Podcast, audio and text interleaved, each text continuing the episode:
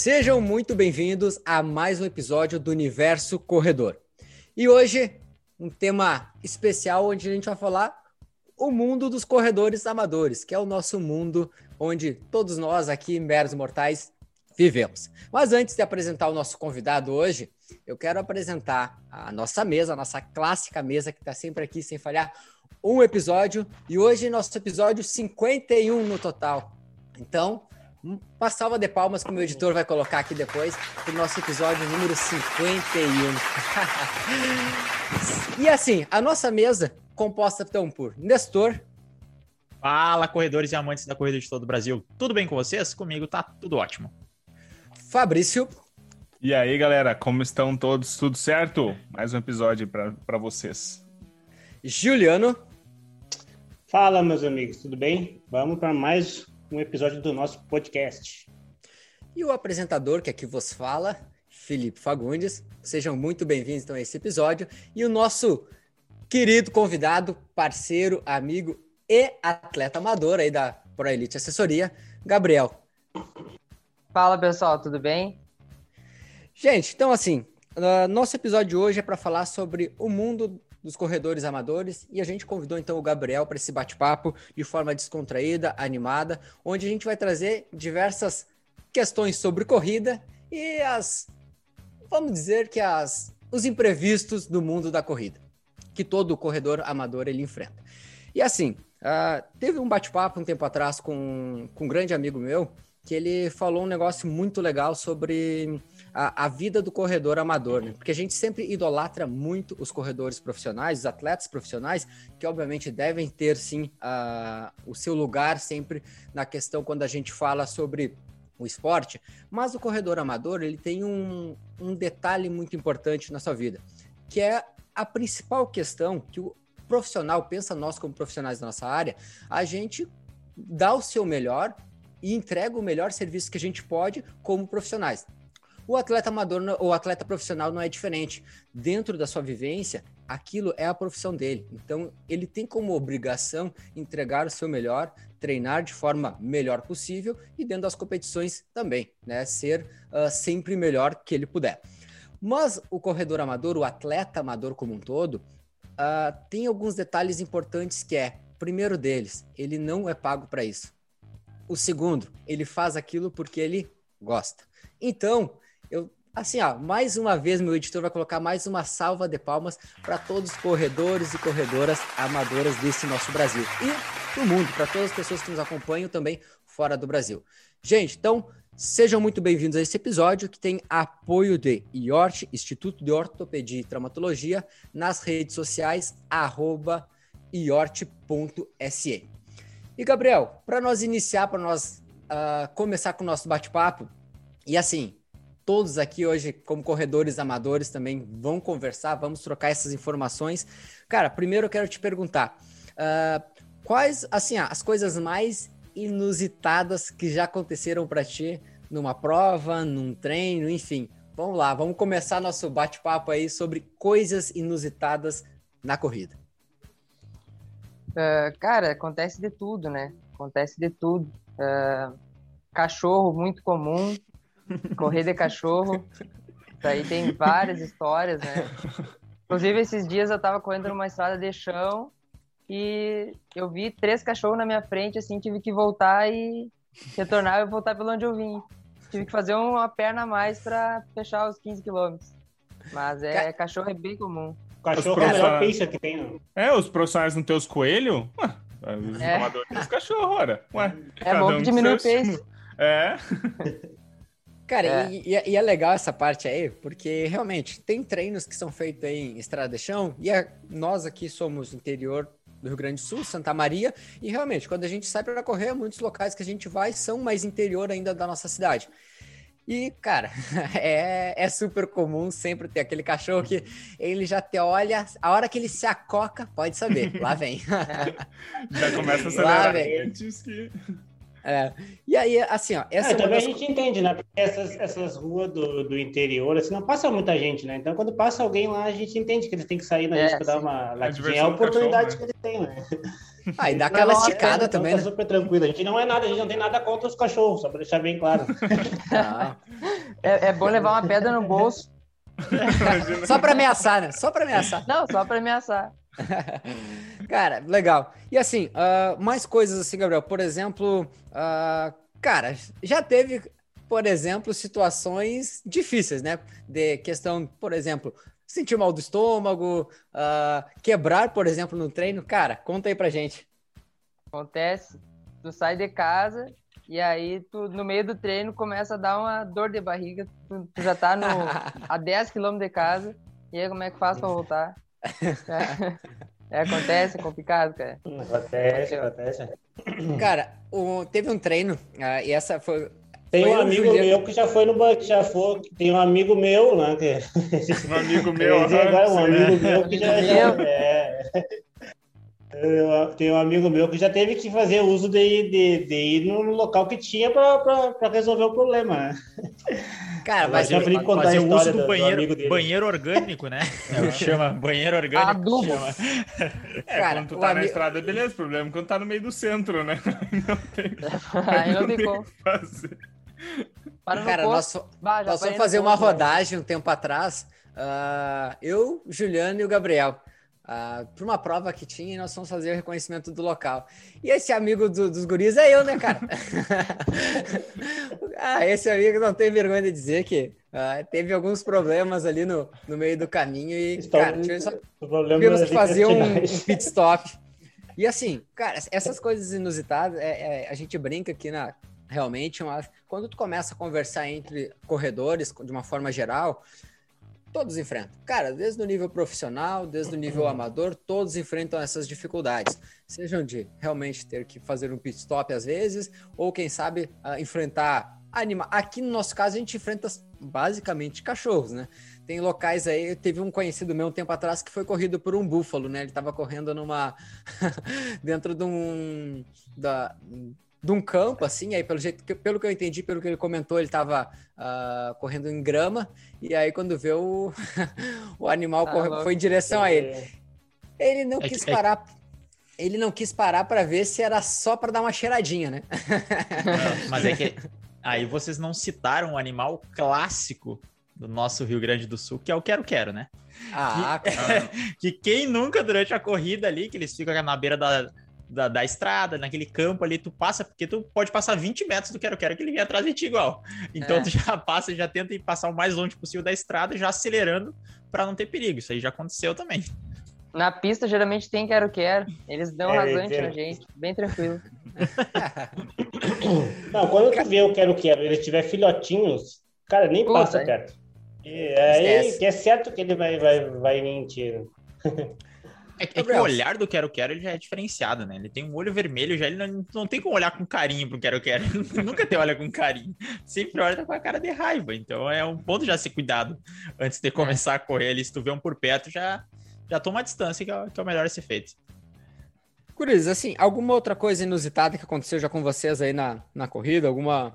Ah, cara, qualquer. Sem vergonha de falar aí, qual- qualquer problema que tenha acontecido. Cara, eu tenho, eu tenho história de tombo. Tenho um tombo bem Fabrício engraçado. também. que acon- É. E ó que minha Tem- carreira não é tão longa assim. É, tem um tombo bem engraçado que aconteceu. É, tava correndo com um amigo, a gente tava fazendo um trote, mas ele corria mais, mais, mais devagar, ele tava ficando para trás. E aí eu tava, tava no meu ritmo ali na frente, né? Aí resolvi, era de noite na, na faixa. Aí. Aí resolvi, ah, vou dar, vou dar meia volta e vou esperar ele, né? Vou, vou voltar para pegar ele e a gente vem junto. No que eu fui retornar, eu tava com o tênis meio liso embaixo, tinha a brita no chão. Eu peguei e resbalei nas britas e aí botei, caí com, a- com o braço no chão, né? Eu caí de, de frente, assim, de bruço. E aí levantei e fui. Eu fiquei com as mãos esfo- esfoladas e tudo. Quando eu cheguei nele, ele, ele perguntou se eu tava fazendo flexão, cara. Ele achou que eu tava fazendo flexão.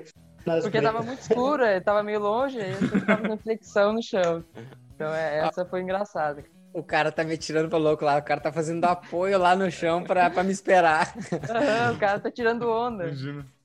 Eu, te- eu tenho uma, uma história de tombo na rua, assim, fora o tombo no, com o treino com as barreiras, mas isso aí é, é normal. Mas na rua foi que tava numa, numa estrada ali pro interior, indo pra Silveira, e aí não tem acostamento, né? É, só termina a- a- o asfalto, já tem tipo um barranquinho. E eu tava correndo bem na, na linha, e tava vindo um carro de frente e um carro de nos dois sentidos. E aí eu fui pra beiradinha, e quando eu fui pra beiradinha, escapou um pé e eu me fui barranco abaixo e caí deitado. Não, não era um barranco muito grande, sei lá, tinha um metro de altura, mas aí caí de Ah. lado assim no, no barranco. Mas, foi imagina, imagina o motorista olhando, piscou, vai, mas um um cara correndo aqui do lado. Cara, e E aí assim, ó, mas essas histórias todas que a gente, a gente brinca aqui, mas nenhum de nós teve, acho, tanto prejuízo quanto o Fabrício, né? Que tava fazendo a gravação do nosso projeto Corredor. Para quem não conhece, lá na- na- no nosso Instagram vocês podem acompanhar o, o projeto Corredor, que era o Fabrício saindo dos seus zero quilômetros até os seus Ai. primeiros 10 e teve a tela do seu celular É, se, destruída. é, se alguém, se alguém vai ver aqui, ó, tá aqui, ó, a, a tristeza aqui, ó. cara, cara, é de noite, né? Aquele problema do de noite, é isso. O cara vai correr de noite e dá isso. Cara, e o pior é que eu, eu só fui perceber por que, que eu caí depois que eu levantei, né? Porque o cara não percebeu nem na hora. Eu consegui fazer a proeza de tropeçar naquela sinalização lateral da pista, assim, aqueles que aqui chamam os tachinhos de sinalização, e não é nem os daqueles amarelo grande, é aquele branquinho.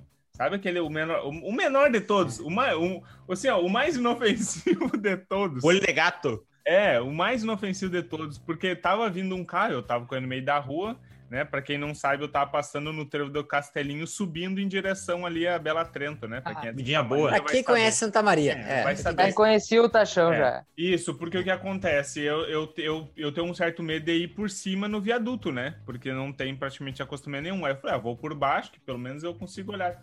Cara, eu subi, mas eu já tinha corrido aqui uns 4km, e pra mim já era muito, porque eu acho que eu tava fazendo uns 5, eu acho. Um dos primeiros 5, assim, que eu tava fazendo. Já tava morto, sabe? Quando o cara corre com as pernas assim, ó, tirando nem um palmo É. do chão, assim, sabe? Aquela corrida já morta. E aí eu só fui tirar, mas olha assim, ó, o carro passou e na hora que eu fui sair e voltar, eu só me vi no chão, assim, ó. Nem sei como é que foi. Eu caí, e aí tanto que é estranho, porque eu esfolei minha mão, era pra eu ter destruído mais meu celular, assim, mas machucou a mão, porque eu corro com o celular na mão, né? Porque eu uso o Strava, né? Porque eu não tenho relógio. Daí eu, cara, ralei a mão, ralei o lado da mão aqui assim. Então eu nem lembro que episódio que é do, do Projeto Corredor, mas tá lá, tá, tá, tá só. Tá infelizmente. É, tá. Infelizmente não tem o momento, né? Que é o que todo mundo me perguntou, bah, mas não filmou a queda. Eu falei, bah, a queda Infelizmente não consegui. não A filmou. câmera tava desligada. É que, que no máximo que ia acontecer era um vulto no chão, né? Era isso que parecia. Mas ia ser engraçado. Ia. Cara, e aí, então assim, ó, pra quem Uma ainda não que que acompanha, con- não, só para que quem não que é que acompanha, então, você- ah, olha lá no, no nosso projeto Corredor, tá lá no Instagram, em todas as redes sociais, para vocês poderem ah, ver um pouco mais de como que foi sair do zero aos 10 quilômetros. E um, detalhe legal que o Fabrício comentou, ele não tinha relógio. Então, aí, é possível mesmo começar a correr mesmo sem Com relógio. certeza. Falando, falando do relógio, falando do relógio, cara, eu corri dois anos com Google Maps e um cronômetro. Então não tem desculpa. Tamo Tem junto. desculpa. É nóis. É isso aí. Mas quando o Fabrício, quando o Fabrício falou que Agora o tava Fabrício vai achar ali e vai dizer o Eu- episódio. Aham. correndo cansado, me lembrou o Andrezinho. Pra quem acompanha futebol e é antigo jogador do Inter, que ele corria parecendo que tinha as coxas coladas. E aí É. a descrição do Fabrício me lembrou ele. Só um adendo. Ah, o Calça jeans Andrezinho- molhada, não Andrezinho- sei. Calça jeans O. Andrezinho me tem, me tem, tem boas lembranças contra o Flamengo, então, ó. É, é, é- não, é bom, é bom. Mas É bom. voltamos, voltamos à corrida, voltamos à corrida. Foi só uma pausa técnica. É, é o episódio 11, tá? Ele não tá por episódio, mas o nome é Quem Nunca Caiu Correndo Levanta a Mão. Esse, esse é o título do, do- do episódio. Perceberam Não, que o ninguém aqui levantou a mão. que Aham. Exatamente. O que eu ia contar agora é que sempre quando tu cai, sempre alguém vê, né? Eu, eu nunca tinha caído em, em cor- em corrida, nem treino, nem, até ter ido na maratona de gramado ali, né? Que descobri que é uma prova que é impossível de tu terminar ela, pelo menos entre os primeiros colocados, sem que tu arraste alguma coisa no chão, ou perna, ou mão. Ou... Tem lugares que tu tem que se jogar mesmo no, no, barranco e que tu desce mais rápido do que descer correndo, né? Então ela é uma prova que... Por isso que já tinha chuveiro na chegada, não entendia porque que tinha chuveiro na chegada. Depois que eu cheguei, eu fui entender. Mas eu tava eu descendo, né? Quando eu subi, subi uns grandes, umas grandes ladeiras, lá, uns dois quilômetros de, de subida, morrendo. Cheguei lá em cima, teve uma, tinha uma descidinha ali, né? Uma descidinha assim no meio da. E aí tinha uns, uns palanques no meio do caminho. Pensei, tá, agora é a hora que eu vou acelerar, né? Pra tirar o, pra tirar o atraso das subidas. É, eu olhei para trás, não tinha ninguém. O cara que tava na minha frente também já nem tava enxergando mais ele. Digo, tá, agora eu vou acelerar. Quando eu acelerei, passei o primeiro morrinho, um segundo. Quando eu vi, eu tava no chão já, né? Caí de frente, assim levei as mãos, só que foi aquele, tipo, aquele tomo de gato, assim, tu, tu cai e já levanta, né? Assim, ah, não posso cair na prova, né? Imagina. Então eu caí, levantei, olhei para os dois lados, não tinha ninguém. Então eu segui. Cheguei na prova, lá terminei a prova, chegou um cara assim, veio do meu lado. Ah, tu tá bem? Que a gente viu que tu caiu. então, sempre quando tu cai, assim, sempre tem um que viu. Então, pode ter certeza, assim, só você tá no meio do nada, não, mas sempre tem um que vai ver o teu tom.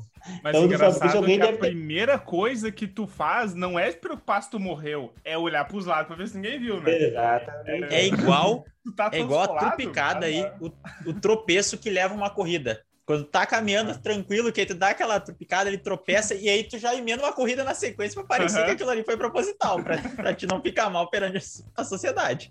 Isso aí é lembra, clássico também. Lembra aquela foto, Felipe, que tu postou da, da coisa do Sesc, eu chutando a, o cone? Quase que eu engolei ali, cara. É parecido, parecido ali. Gente, então, uh, ah, para quem tá acompanhando, se você já caiu alguma vez na corrida, se você já teve alguma dificuldade, Uh, comenta lá nas nossas redes sociais, coloca lá no, no nosso Instagram, tem universo, arroba universo corredor, ou também temos lá no, uh, no arroba Proelite Assessoria. A gente vai ficar muito feliz em escutar a sua história. Quer mandar um áudio, quer alguma informação assim? A gente tá aí sempre para poder compartilhar essas ideias e essas brincadeiras também com vocês do nosso universo da corrida. E o seguinte, vamos para o nosso segundo tópico. E assim, dificuldades na corrida o que acho que todo corredor, tanto profissional quanto amador, enfrenta. Mas como a gente já falou lá no início que o corredor amador ele merece uma salva de palmas sempre, as dificuldades eu digo que elas são muito maiores. Pela questão de conciliar com emprego, família, amigos, casa para cuidar, enfim, cachorro para cuidar, por exemplo. Tô com o meu aqui já me olhando para sair. Louco para ir para rua já. então, assim, Gabriel, me diz três principais dificuldades, sim, se tu conseguir citar três, e os guris depois vêm pra gente também trocar essa ideia, uh, que tu já enfrentou, assim, principalmente para treinar, cara. Três principais dificuldades, eu acredito que quem estiver nos acompanhando aí, seja no seu carro, na sua casa, vai se identificar com alguma delas ou também vai pensar em mais alguma. Uh, bom, quando tu viaja, assim, para um lugar que não tem onde correr, é a, é a pior dificuldade, né? Uma vez eu viajei para o Rio de Janeiro visitar minha tia e ela mora num condomínio. E na época o Rio estava tendo alguns problemas de segurança, né? Tava tendo alguns problemas e não podia sair para a rua. Então o que que eu fiz? O condomínio tinha uma reta de 50, 70 metros ali. Eu rodei 8 quilômetros indo e voltando 70 metros, cara. Você acredita? Isso é comprometimento, vontade que chama. É. Cara, na pandemia teve muita gente que correu assim, né? Na pandemia agora teve muita gente naquele período ali onde não tava podendo Verdade. também sair de casa. Muita gente eu vi postando vídeos correndo em volta da piscina. Uh, teve um cara que eu vi um vídeo, ele fez uma maratona do corredor da casa dele. Sim. Enfim, uh, foram diversas das, das, das, questões que a gente viu. E graças uh, no que cada um acredita, seja a fé que tiver, que as coisas estão caminhando para um rumo melhor. Cara, uma segunda dificuldade aí, vamos ver. Uh, a segunda dificuldade, cara, o calor, né? O calor de Santa Maria, principalmente nessa época, é, é complicado de treinar e às vezes. Só pera um pouquinho. Deu. Às vezes tu não consegue treinar porque tu não consegue treinar de manhã nem de noite, então tem que ir de meio-dia e o calor é, é uma dificuldade muito grande. É. Cara, e o calor, pensando nisso, uh, a gente realmente está. Nosso verão aqui é bem quente, uma, a cidade de Santa Maria é uma cidade bem abafada pela questão desde geográfica, enfim, como um todo. Tem cidades, obviamente, mais quentes. Quem está nos acompanhando deve dizer: ah, mas não acredito que não é o calor que eu enfrento aqui, sei lá, no Rio de é. Janeiro, Recife, moro em Natal, enfim, aonde você está nos escutando. Não, aqui pertinho mesmo, em Rosário, São Gabriel, é mais quente que aqui, não. Pois então, mas assim, então, quem nos acompanha, uh, mas vocês sabem que principalmente o, o, calor, ele querendo ou não, ele é um, realmente um limitante uh, para alguns treinos. E aí quando a gente às vezes infelizmente tem só aquele horário para treinar, ou no início da manhã vai ter que estar tá trabalhando, ou no final do dia também está trabalhando, ele tem só aquele horário onde está muito quente para treinar, acaba sendo realmente uma das dificuldades. E aí realmente às vezes vai aquele jogo de cintura, aquele reajuste de treino, ou então ou então mesmo é enfrentar aquele calor. É. Uh, Gabriel, mais uma aí para nós aí, para a gente passar a bola para os guris. Terceira dificuldade, então já falei do falta de espaço, calor, e a terceira é chuva, temporal. Principalmente essa época de maio, abril, maio, que a gente está terminando a preparação para Porto Alegre, por exemplo, que é, é, é, justamente onde a gente precisa correr mais, a gente enfrenta mais esse problema da chuva. É, é a semana inteira chovendo, tu não consegue treinar, e aí é, às vezes é temporal, é trovão e é complicado de treinar na rua. A última Cara, vez que eu, que eu tomei chuva, o Felipe e o Gabriel estavam juntos, né? Verdade, verdade. Cara, a gente fez 20 quilômetros abaixo de água, né? Foi. foi. Não, um detalhe. Deu mais é, ou menos uma hora. Você molhou aquele dia, Fabrício? Não, quem sabe? Um pouco mais. É, mas foi, velho. É, eu, eu, fiquei tranquilo aquele dia também, só um pouquinho pra quem, ali. Pra né? quem nos acompanha, para quem tá aí nos acompanhando, esses 20 quilômetros foi referente aos dois anos da Pro Elite. E aí, para nós comemorar, o que, que a gente fez? 20 quilômetros correndo. Infelizmente choveu, ou felizmente, né? Porque ah, foi legal, lavamos a alma, comemoramos e deu então para se divertir bastante com uh, o pessoal da, da assessoria. Mas seguinte, uh, um detalhe que eu acho que eu destaco aqui na frase, na, nas, nas palavras do Gabriel, é que vocês não viram em nenhum momento das dificuldades, que eu, eu achei que ele ia citar até, mas para ele não, não considerou uma, uma dificuldade, que é motivação, falta de vontade e. Acordar cedo. É, pode ser. Eu ia dizer disciplina. Eu ia dizer disciplina, tá? São três coisas que normalmente as pessoas elas relatam essa dificuldade, mas vocês não viram nessa na frase do Gabriel. Uh, essa, essas, essas três palavras. Guris, algum de vocês já enfrentou alguma dessas três aí? Ah, já enfrentei, mas antes, é que para quem não conhece o Gabriel, isso aí não é o problema dele, porque o Felipe às vezes tem que frear ele, porque senão ele treina mais.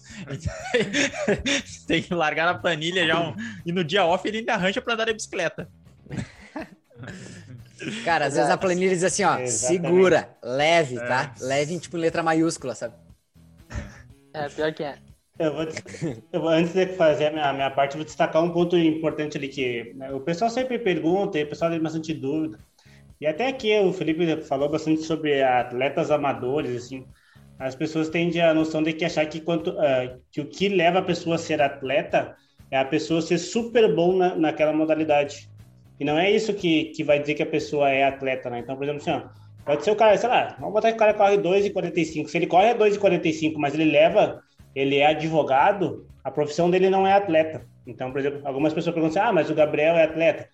Não, ele é um cara que corre super bem, mas ele tem a vida dele fora disso, né? Ele tem o trabalho dele, ele tem a profissão dele. Então, ele não vive daquilo. O que define se tu é atleta ou não, não é, tua, não é só a tua capacidade de, de, de performance, mas sim se aquilo é a tua profissão, né? Se tu, se tu recebe dinheiro daquilo ali, né? E no caso aqui, como o Felipe destacou bem, o Gabriel então é o nosso atleta amador. Ele é um cara fora de série, mas ele ainda se encaixa como um atleta amador. Né? Então, até vou aproveitar para o Gabriel botar, deixar o arroba dele aí para o pessoal seguir ele. Tem bastante dicas de, de engenharia lá também, se você quer, quer melhorar ou vai precisar do serviço, né? Então, fica com a palavra, Gabriel, já faz o teu, teu marketing. Não, eu no meu, no meu Instagram eu posto só corrida, praticamente só corrida. Mas tem o Instagram do, da empresa, que é, que é Prazino. Ah. só procura lá que vocês acham. Arroba Prazino? Prazino Arc Engine. Aí, então lá nas redes sociais vocês podem saber um pouquinho mais sobre, sobre a, principalmente essa parte de arquitetura, engenharia que, ele, que eles postam lá, bem bacana, acompanha lá. Então, assim, uh, dessas dificuldades que o Gabriel falou, uh, eu todos acho que nós enfrentamos a questão do calor, a questão do local para treinar.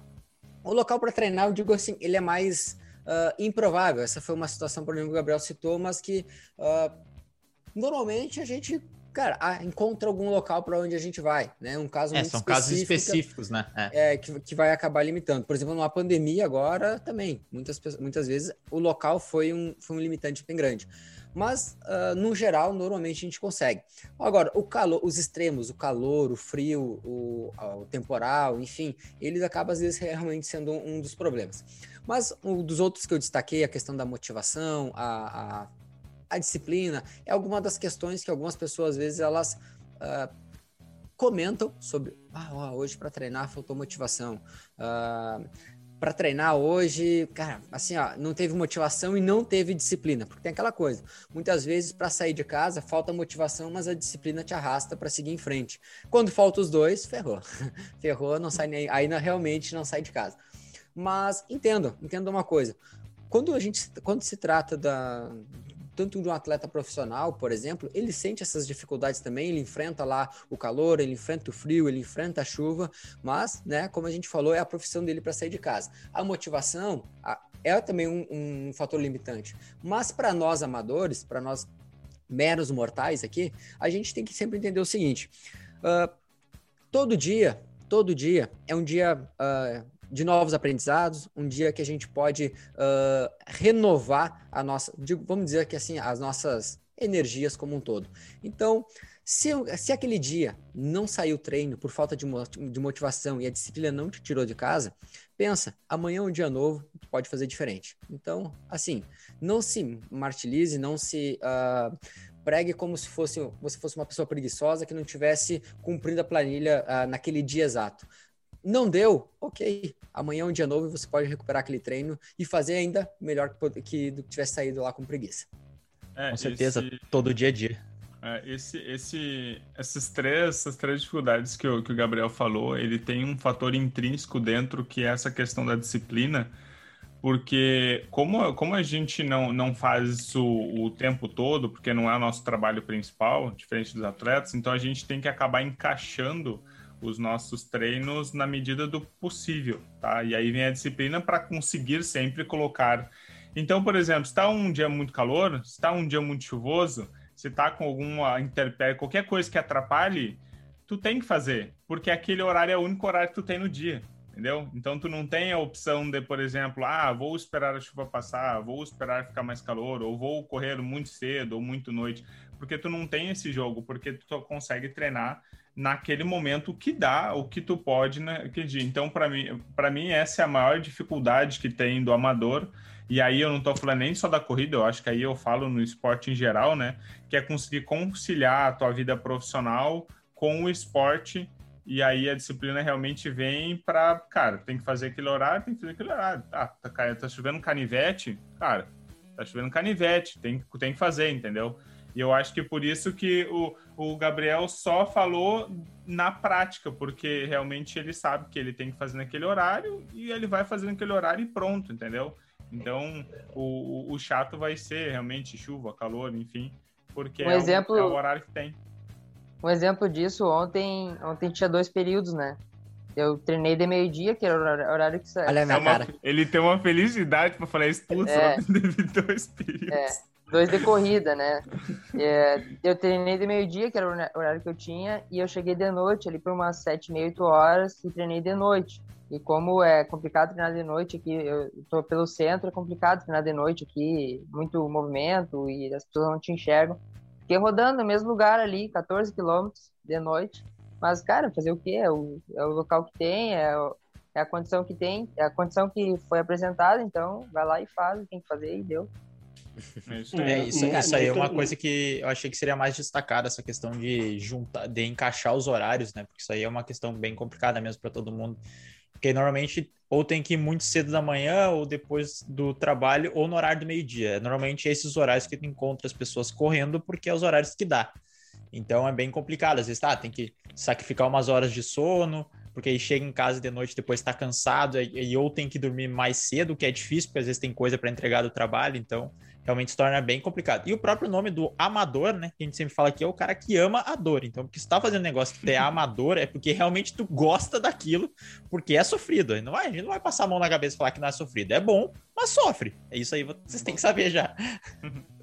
Uma coisa que eu, que eu queria falar é que uh, sempre quando eu, me falta vontade, motivação, eu sempre me pergunto por que, que eu estou fazendo aquilo e por que, que eu tenho que fazer aquilo. E a primeira resposta é porque eu gosto de fazer aquilo. Então eu vou lá e faço, entende? Então é uma coisa que tu tem que gostar. Se tu gosta, tu vai e faz.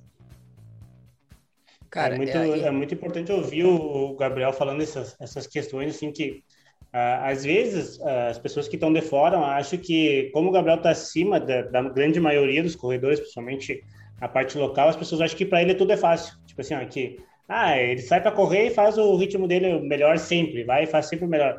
Que para ele tudo acontece da, da, da, mil maravilhas. E aqui ficou a prova que não é bem assim ele também enfrenta as mesmas dificuldades de quem está começando, que é essa falta de motivação, que é essa questão do calor, do frio, de ter onde correr. Ele enfrenta as mesmas coisas que você que está começando, você que, que, que, iniciou já faz um tempinho, também enfrenta. Então, saliento mais uma vez a importância de ter falado isso, e você que está tá um pouco desmotivado, pode ter certeza que ele também encara essas, esses, esses mesmos problemas que vocês enfrentam. E geralmente a falta Exato. de motivação ela acontece durante vários dias, né? Não é um dia específico. Então, quando eu me sinto sem vontade de treinar, é uma semana inteira sem vontade de treinar. E eu vou ficar a semana inteira sem treinar? Não, tem que ir lá e tem que treinar. Porque na próxima semana vai vir a vontade e aí o treino é, é ótimo, né? É isso, é uma coisa que eu ia destacar, que é não falte dois dias seguidos, a não ser que isso seja planejado na tua planilha. Porque se tu faltou um dia normal, às vezes um dia tu não consegue fazer, é tranquilo. Só que se no outro dia tu também tem treino e tu falta, aí começa a entrar num looping negativo de não fazer o treino, de dar aquela tu, moleza. Tu só bota dizendo que tu porque tu faltou ontem, tu pode faltar hoje e aí vira uma bola de neve. Exatamente. É então, se tu faltou um dia, no próximo tu faz, a não ser que seja planejado, né? Ter mais de dois dias de folga aí, que aí tá tranquilo. Cara, é, isso, isso é importante a gente sempre salientar. E agora a gente vai entrar num outro ponto que é os objetivos que o Gabriel tem, e cada, cada corredor a gente sempre salienta que cada pessoa tem seu objetivo, e a competição ela é, é interna, né? É você com você mesmo, é aquela, aquelas metas pessoais que você construiu aí para sua vida. E você faz porque gosta. Ninguém te obrigou a, a querer fazer uma meia maratona, ninguém te obrigou a fazer uma ultra maratona, ninguém te obrigou a subir a Serra do Rio do Rastro. Enfim, né, a, a, o desafio quem criou para você foi você mesmo. Então, Só antes de tu perguntar o objetivo do Gabriel, vou fazer mais um questionamento aí de possíveis claro. dificuldades em relação, isso é para todo mundo, relação a relacionamento. Como é que tu concilia correr quatro horas por dia, trabalhar e ainda dar conta de tudo isso? Dá problema a corrida ou não?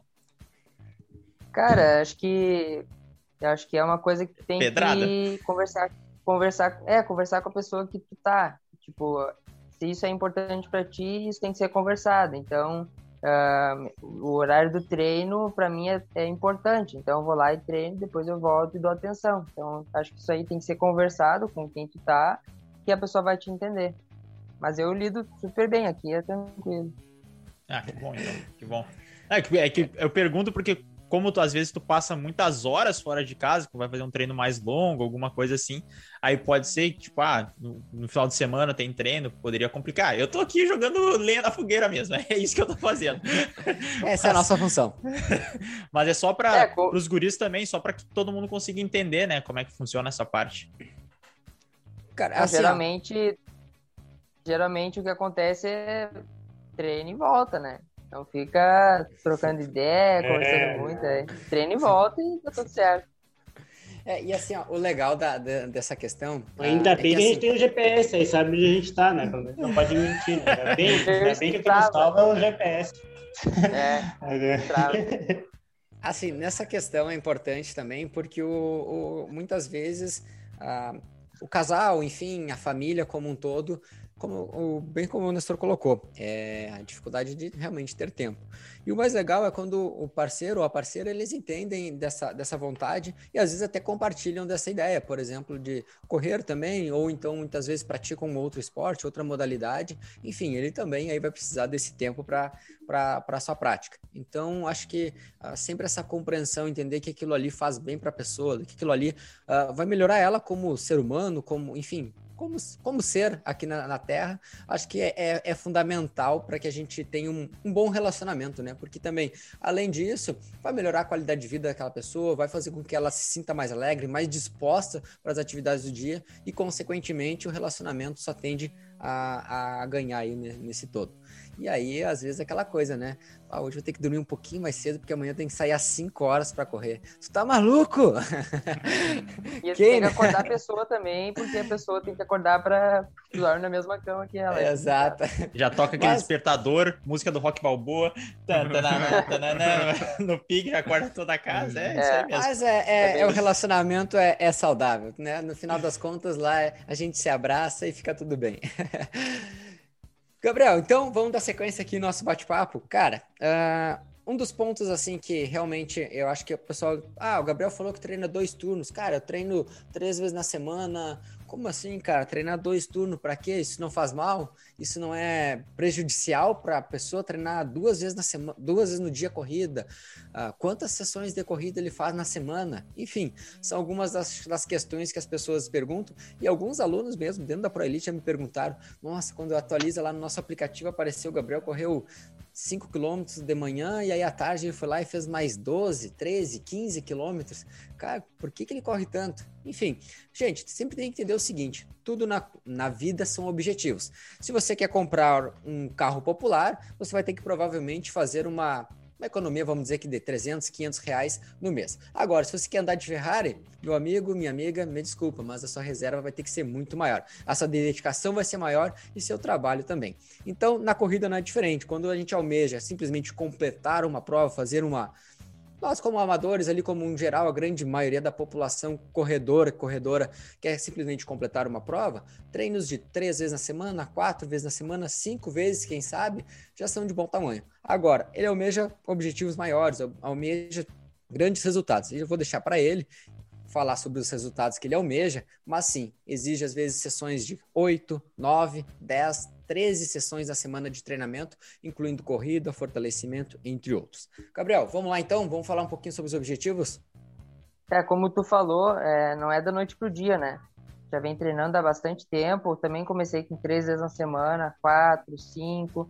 Para entrar em dois turnos levou anos, então não é da noite pro dia. Não, não é tu achar que tu vai sair de três vezes na semana e treinar dois períodos todo dia que vai dar certo. Não é assim que funciona.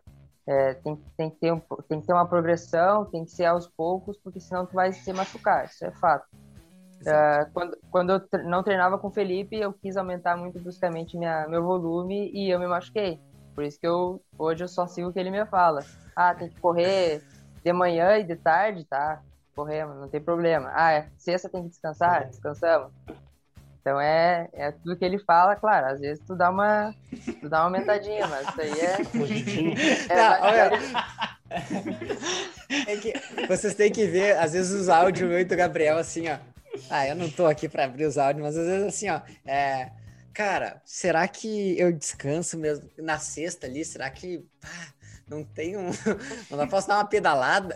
Posso fazer uma hora e meia de pedal, bem tranquilo, 40 km. Ô, Gabriel, seguinte, cara, tem que descansar, sábado vai ter que treinar pesado, assim, assim, assado. Aí vira e mexe a gente, né, entra no acordo. Uh, ou, ou então aquele treino onde, cara, assim, ó, vai ser um treino mais pesado assim, assim, assado, e depois tem isso. Cara, tu tá maluco, né? Tu quer me quebrar, né? É, inclusive o treino de hoje a gente tem que conversar, porque eu não. Tá, tá complicado aquele treino lá, eu não sei se vou conseguir entregar, mas. Gente, tá, então falando... assim, realmente essas dificuldades do... acontecem. E aí, Gabriel, fala um pouquinho para nós então uh, sobre essa questão dos objetivos aí. É, sobre os objetivos, é, vai depender das provas, né? Meu principal objetivo é correr Porto Alegre no meio do ano, em junho. Uh, a principal meta é baixar de uma hora e dez, que é um desafio bem grande, por isso que a gente está treinando bastante. Mas, claro, que isso depende de, da prova acontecer ou não. Então, é um objetivo que, que eu não sei se vai, vai ser feito, mas, de repente, ano que vem, se tiver a prova, eu vou, vou tentar a mesma coisa. E Troféu Brasil, né? Tentar o índice para o Troféu Brasil. Perfeito. Ei, Fabrício, na sequência, libera aqui para mim, para mim compartilhar uma tela com vocês, para a gente bater um papo aqui. Quero mostrar alguma, algumas coisas. E assim, falando sobre isso, o que acontece? O Gabriel falou aí uma, um dos objetivos dele aí é fazer a, a maratona, de, a, no caso, a meia maratona de Porto Alegre, né, que é os 21 quilômetros, uh, abaixo de uma hora e 10. A, a, melhor marca dele ali em Porto Alegre é uma hora 16 e 52 segundos. É um grande tempo, obviamente, para corredores amadores. Uh, a gente for ver a, a porcentagem de pessoas que conseguem correr uma meia maratona abaixo de uma hora e 20 é muito pequena. Né? A gente tem uma parcela bem pequena aí do, do mundo dos corredores.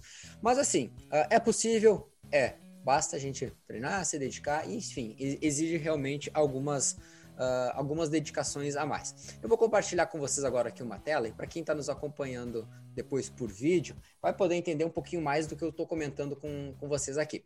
Ou seja, quando a gente fez os primeiros, o primeiro 3 mil do Gabriel, o teste de 3 mil dele lá, a gente fez para 9,28, tá? Ou seja, foi o melhor tempo dele dos 3 mil. E a gente conseguiu, então, atingir uma marca aí considerável para ele. Então, a gente faz algumas projeções depois, porque ele vai fazer nas provas. E as projeções que a gente tem, elas estão bem de acordo com o que ele atingiu na prática, né? Por exemplo, o melhor 5 mil dele em prova é 16,50 e a gente tem aqui uns 5 mil uh, colocando para 93% da capacidade máxima dele, um 16,53. Ou seja, ele foi até 3 segundos mais rápido aí do que ele né, seria a, a média normalmente que um corredor uh, amador consegue suportar ali nos 5 mil, que é 93, 92% dessa capacidade máxima. Os 10 mil dele, uh, são é, 34 e 14, normalmente fica na casa dos 90, 91% da capacidade máxima, ou seja, aqui seria uma previsão de 34 e 43. Também, mais uma vez, foi um pouco mais rápido. E os 21 na casa então ali dos 84, 85% dessa capacidade máxima, que normalmente um corredor amador consegue suportar, que seria aqui uma previsão de 1,1652, ele correu para 1,1652 o último uh, ah, 21 dele. Então a gente consegue ver aqui na prática, uh, na teoria, e isso colocado em prática uh, na, hora da, na hora da competição. Então a gente tem sim algumas, algumas previsões que são feitas na hora da elaboração das planilhas. Para quem estiver acompanhando pelo YouTube ou em outra rede social nossa, vocês vão poder ver um pouquinho da tela e como que ocorrem essas projeções de treino e de provas ali. Aqui é uma tabelinha que eu amo fazer essa tabela. é interessante o pessoal ver que às vezes o pessoal acha que a gente, a gente inventa uns números assim, sei lá, tipo, ah, tem que correr a, a 5 e 20, 5 e 15, 5 e 17.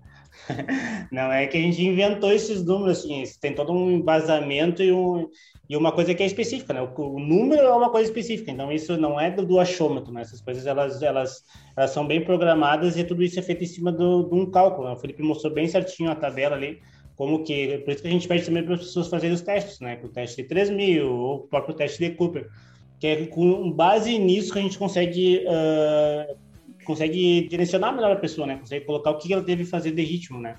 Claro, também com o objetivo de cada um, né? O que, que cada um almeja. Por exemplo, ali tem um exemplo do, do, do, do Gabriel, ali o Felipe colocou os 21 ali, que é o, que é o principal objetivo dele, mas dentro desse, desse macro ciclo de treino, desse, tem pequenos objetivos, né? Que seja, que é para ele melhorar os 21 dele, ele tem que melhorar os 10, ele tem que melhorar os 5. Então, aí o Felipe descreveu bem certinho o que, que o que, que cada um uh, acontece. E também a, o, a, o quanto que ele consegue impor, se é 100%, se é 95%, se é 90%.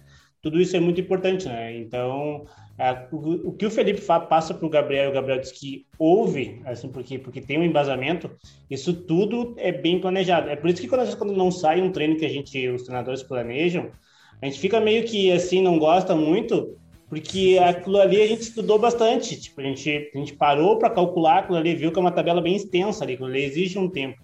E aí, quando, quando não sai como aquilo ali, a gente fica meio que assim, e isso eu fui aprender agora, assim, que quando tu é o treinador, quando o teu aluno vai, vai melhor do que, do, do que tu espera, fica muito mais contente do que quando é contigo. Isso a gente vê bastante no futebol, assim, ou em algumas outras modalidades.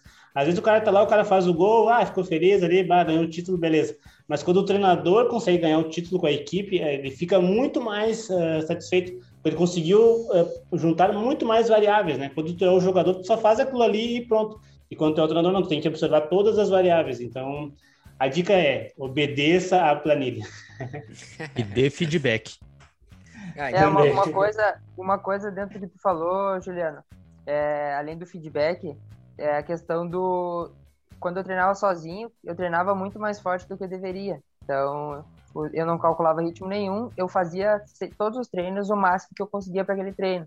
E não é assim que funciona, porque tem que ter uma, uma sequência. Eu treinava bem uma semana, duas semanas eu não treinava bem. E, a- e a- isso era, é, era bem, bem constante na minha vida. Depois que eu comecei a seguir o ritmo, treinar no ritmo certo, um pouquinho abaixo geralmente, mas é tudo conversado e tudo tudo é a gente conversa. Eu pergunto para ele por que que é, ele tem que fazer esse treino. Eu nunca fiz esse treino, porque ele me explica e tal. Então isso é muito importante essa relação de conversa entre treinador e atleta. O treinamento é um jogo de xadrez, né? Então, eu sempre já, já, já falei várias vezes aqui. Às vezes tu tem que entregar uma peça para ganhar três, né? Então, é, tudo, tudo é tática, tudo é esquema. Então, eu sempre gosto dizer, o treinamento esportivo, ele é um jogo de xadrez.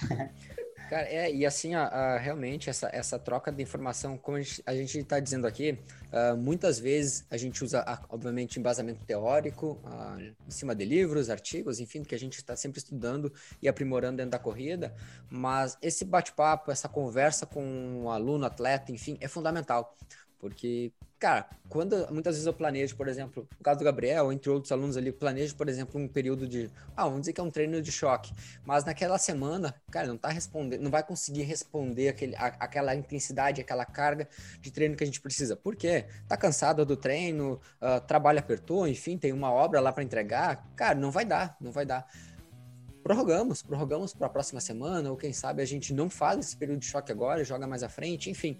Isso tudo é uma coisa que é uma conversa que, que deve ter, até porque na pandemia, uma das coisas que acho que nos ajudou muito esse ano, estamos completando aí praticamente um ano já de pandemia, e o que nos ajudou muito é que a gente conseguiu treinar muito, né? Por exemplo, nós não tivemos competições ao longo do ano onde eu tinha que me preocupar, por exemplo, em fazer o Gabriel ter um pico de performance lá para uma prova X, ou em reajustar a planilha por causa de uma prova que apareceu. Não, a gente treinou de forma ah, constante, com bastante intensidade, com bastante carga quando devia, com baixa intensidade e baixa carga quando também era importante. Por quê? Porque a gente teve aí praticamente um ano só treinando. E o mais difícil, o mais difícil em alguns momentos foi realmente ah, segurar o Gabriel aí nessa, nessas fases aí, porque, cara, a vontade que o cara tava aí de correr uma prova é grande. E é grande ainda, na verdade, né? É grande. O homem é brabo.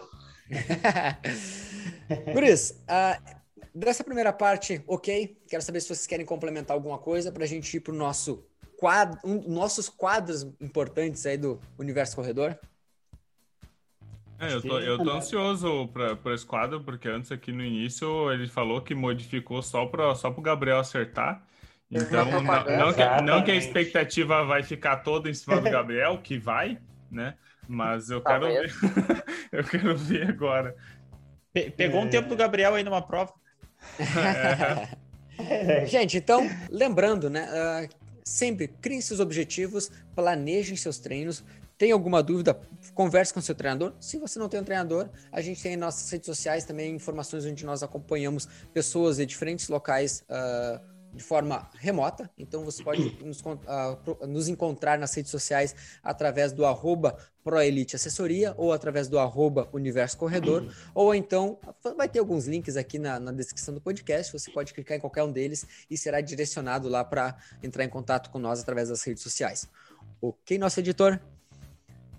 Vamos lá então. Lembrando que esse episódio tem o apoio de Keep Fit Academia nas redes sociais arroba KeepFit Underline Academias e Matéria Prima Suplementos nas redes sociais arroba Matéria Prima Santa Maria.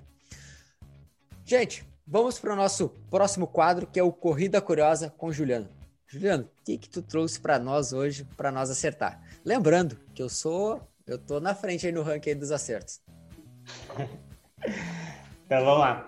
Para quem não conhece o nosso quadro, o Gabriel, eu vou apresentar aqui para ele deve ter ouvido nosso podcast, mas eu vou falar mais uma vez. Esse quadro, quando Corrida Curiosa, é, é quando eu apresento uma corrida para vocês ou alguma coisa específica e depois eu pergunto para cada um, né, o tempo para ele acertar sobre essa curiosidade eh, que eu trouxe. E eu tinha, eh, tinha uma outra curiosidade que eu ia trazer, a gente vinha nos temas mais de, de, de de corrida no gelo, aí tinha corrida na muralha da China, teve subida da escada. E agora a gente vai mudar um pouquinho esse, esse tema e vamos trazer para uma corrida aqui mais aqui perto, assim, mais aqui do Rio Grande do Sul, assim, uh, que é a nossa tão famosa maratona de Porto Alegre. Então vamos, hoje a gente vai falar bastante sobre ela. Olha que eu estudei, 2000... Exato, por isso que eu disse que tu tinha responsabilidade de acertar, né? em 2019, então, foi considerada pela, pela, pela uma revista mais... A revista, a revista brasileira de, de, de, Acho que é Corrida Brasileira de Corrida de Rua. A Revista Brasileira de Corrida de Rua, alguma coisa assim. Ela, então, foi eleita a Maratona de Porto Alegre como a, a, a, maratona mais rápida do Brasil naquele ano, né? Então, a gente sabe que as maratonas, elas vão mudando os percursos, alguma coisa assim, algum ajuste e a, e a edição de 2019 então foi uh, foi eleita como a maratona mais rápida do Brasil. E com base nisso então falando sobre os 42.195 que é a maratona, né? Uh, a pergunta que eu vou deixar para vocês, eu vou deixar o Gabriel ser o primeiro a responder, porque o, o, convidado sempre tem a preferência aqui nesse quadro, né? Aqui nesse, se não tem, a partir de hoje eu criei essa lei que sempre o convidado tenha, tenha a preferência. bagunça já. É, é, o convidado e depois o Felipe, só para deixar claro. então, então é o seguinte, Gabriel. Qual que é, Gabriel e os demais, né? Qual que é o recorde da maratona de Porto Alegre? Eu vou até fazer o nome do cara. O nome do cara é Luiz Carlos da Silva. Então, lembrando, ah, o recorde 42 tá falando. 42, né? 195. Isso, o recorde da maratona de Porto Alegre. Tem muito a ver com o que vocês estavam falando sobre recordes de meia maratona ali. Já deixei já se vocês se ligarem na, nos números ali e, e, ver os cálculos, é. Posso chutar? Vai lá, vai lá. É, é, o, é, o, principal do, do, quadro, é o chute. Uh, eu acho que. Eu acho que já baixaram das 2 e 10. Eu acho que 2, 9 e 30. Tá, beleza. Pode. Pode ir. Cara, cara é... não, o do Gabriel é bom. Eu não lembro exatamente também o tempo, mas eu já ouvi falar Ainda isso. Ainda bem, né? Porque senão o estaria roubando, né? Ah, não, mas se, uh, eu também, se não me engano, ela tava.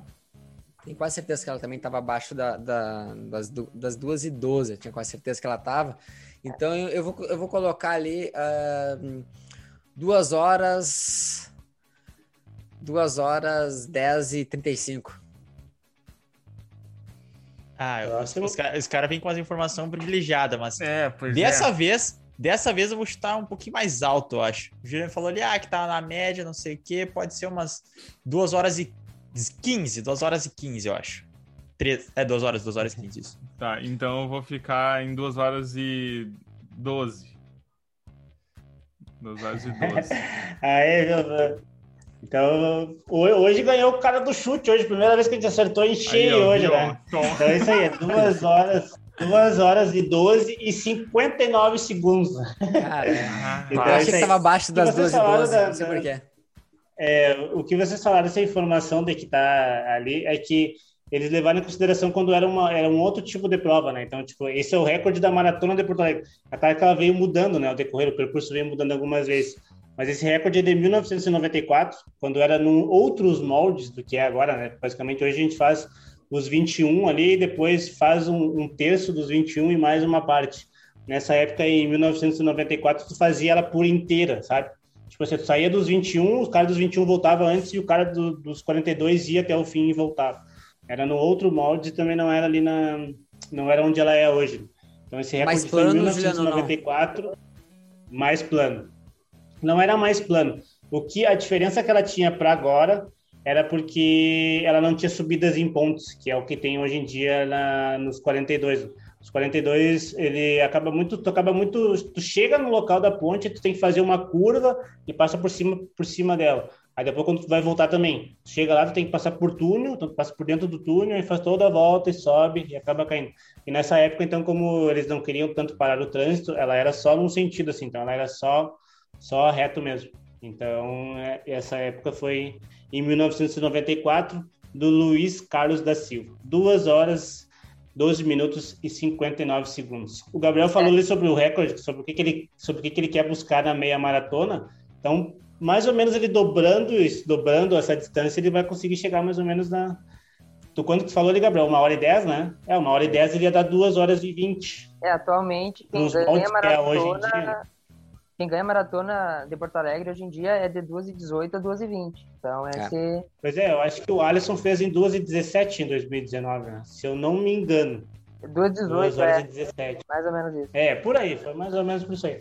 Então tá, então pós o Gabriel ter conseguido essa meia maratona, aí já fica, fica aquele sininho ligado lá em cima para É. tentar encarar a É maratona. só nessas manter mais a e- mesma coisa o É. dobro. É só Mas tranquilo. é Tranquilo, É Suave. aquela história assim, é quando tu, chega na.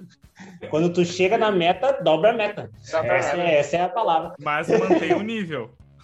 É. Exatamente.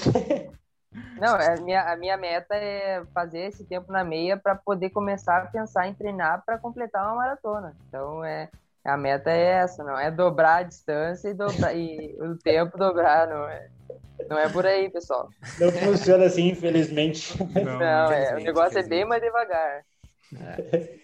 Gente, então ah, fechamos mais um quadro. Ah, se você tem tinha dúvidas aí sobre a Maratona de Porto Alegre ou não conhece ela, ah, tem o Instagram da Maratona de Porto Alegre. Hum, temos também na, no Google, se você colocar, pode conhecer um pouquinho mais, mas é uma prova que vale muito a pena. E a gente torce aí que a pandemia lá que a gente que venha a vacina, que a gente consiga logo logo estar conseguindo ir correr em Porto Alegre novamente, entre outras maratonas que a gente tem no nosso Brasil que são tão lindas. Próximo quadro então, para a gente encerrando mais um episódio, aquela frase que vem para alegrar e às vezes também dar aquela tamancada na cara da- de quem tá, tá meio dormindo aí na semana, na sua quinta-feira, para ligar e você entrar então ainda mais disposto e motivado para essa próxima semana. A frase do Nestor. Nestor, o que, que tem pra gente hoje? Frase hoje retirada do livro Antifrágil, do Nassim Taleb. Ela diz o seguinte, abre aspas, é possível obter mais vantagens que desvantagens pela simples redução das desvantagens extremas, mais do que pela melhoria das coisas intermediárias. Fecha aspas. O que quer dizer com isso? Às vezes fica se preocupando muito com os pequenos detalhes e deixa de fazer o que realmente importa. Por exemplo, o treino. Então, às vezes, tu fazendo o treino, que é realmente a coisa que é importante, é melhor do que ficar se preocupando com pequenas coisinhas ali que no resultado final não vão realmente fazer tu ir para o próximo nível. Um bom exemplo disso, um bom exemplo dessa frase do Nestor é você fica lá preocupado que se eu compro o, o Fênix ou compro o Garmin Forerunner, eu compro o, o, o Boost ou o Pegasus 37, enfim, não vai ser isso que vai fazer você melhorar sua corrida, e sim Eu tomo os suplemento treinos. X ou Y. é, é, é, é uma tamancada na cara aí de quem tá, tá nessa dúvida aí. A minha camiseta de hoje vai ser a verde ou a amarela? Para nós sempre Na amarelo. dúvida vai dar Pro Elite, é. Gente, Guris, muito obrigado. Gabriel, muito obrigado aí pela, pela participação. Quer deixar um recado final pro pessoal? Não, eu que agradeço o convite. É, sempre que quiserem que eu venha aqui conversar sobre corrida é uma coisa que eu, que eu adoro. né? Não paro de falar um minuto. É, obrigado pelo convite mais uma vez. E vamos, vamos para cima dos objetivos desse ano, promete. Show de bola. Isso aí. Guris, muito obrigado por mais um episódio. Ah, essa parceria aqui que a gente já então completando 51 episódios. Para quem não está acompanhando pela primeira vez, volta lá na sua plataforma de podcast, Spotify, Deezer, enfim, a, a plataforma que você usa. Tem Assiste lá. podcast, essa- Exato. Assiste desde a primeira que você vai aprender bastante sobre corrida. Tem alguma dúvida? A gente não falou sobre algo? Traz lá nas nossas redes sociais que a gente vai sempre buscar aqui, pesquisar e trazer o conteúdo para você, ok? Um forte abraço e até mais. Valeu! Valeu, bebam água, Valeu. hidratação é uma das Valeu, coisas gente. importantes. É isso aí. Arroba Maratona Internacional de Boa. Eu nem tava seguindo, agora eu vou até seguir. Eu só Agora tem que pôr pro recorde. né?